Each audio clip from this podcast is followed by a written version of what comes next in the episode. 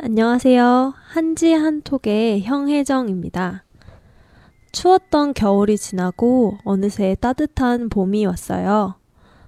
비록 아침, 저녁으로 아직 쌀쌀하긴 하지만 해가 길어지고 훨씬 따뜻해졌습니다. 봄 하면 어떤 이미지가 떠오르세요? 학교가 시작해서 새로운 시작이 떠오를 수도 있고, 따뜻한 날씨 덕분에 로맨틱한 연애를 꿈꾸는 분도 있을 것 같아요. 또 벚꽃이 예쁘게 핀 곳으로 나들이를 떠나고 싶기도 하고요. 그래서 오늘은 봄에 대한 얘기를 해보려고 합니다.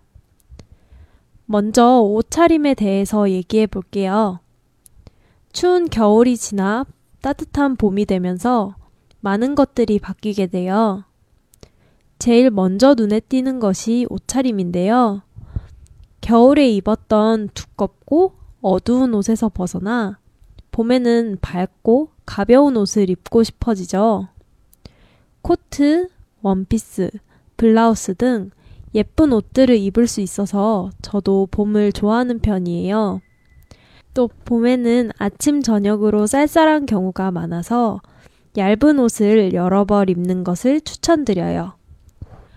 두 번째로 얘기해 볼 것은 춘곤증인데요. 춘곤증은 한창 추운 날씨를 경험하다가 날씨가 갑자기 따뜻해지다 보니까 몸이 적응하는 과정에서 피로를 느끼는 것을 말해요.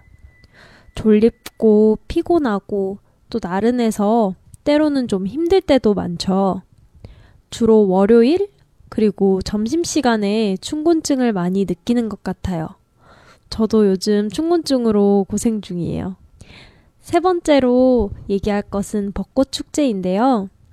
한국에서는 벚꽃이 보통 3월 말부터 4월 초에 펴요.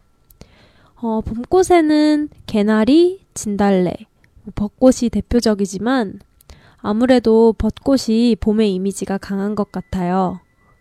특히 벚꽃이 활짝 폈을 때, 즉, 만개했을 때 따뜻한 햇살을 맞으며 친구와 또는 연인과 도시락을 싸서 소풍을 떠난다면 너무 좋겠죠.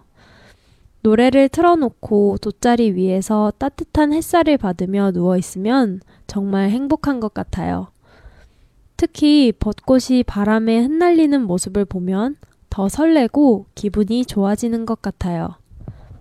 한국에서 벚꽃을 보기 좋은 곳으로는 여의도, 석촌호수, 올림픽 공원이 가장 유명한데요.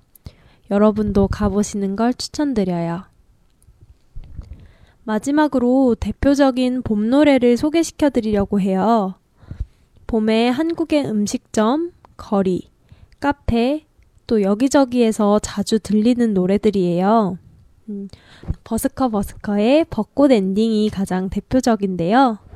이외에도 로꼬와 유주의 우연히 봄, 로이킴의 봄봄봄, 그리고 10cm의 봄이 좋냐 등이 대표적인 봄 노래예요. 봄을 모티브로 한 노래들이 몇 년이 지나도 꾸준히 인기를 갖는다고 해서 또 이 노래에 벚꽃 연금이라는 말을 하기도 하는데요. 네, 마지막으로 봄과 관련된 표현도 몇 가지 알려드릴게요.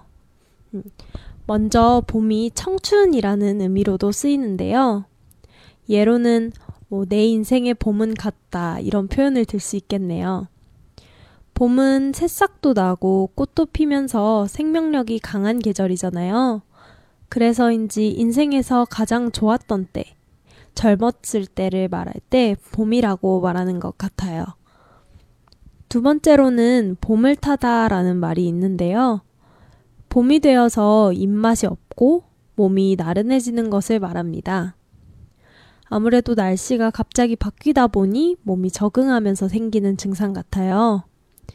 비슷하게는 가을을 타다라는 표현도 있는데, 가을에는 낙엽이 떨어지고 날이 서늘해지면서 사람들이 외로움을 느끼는 것을 말할 때 사용하는 표현이에요. 음.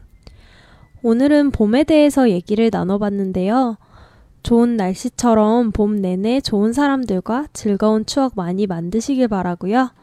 날씨가 바뀌면서 일교차가 심하니까 감기도 조심하세요. 한지 안톡의 형혜정이었습니다. 감사합니다.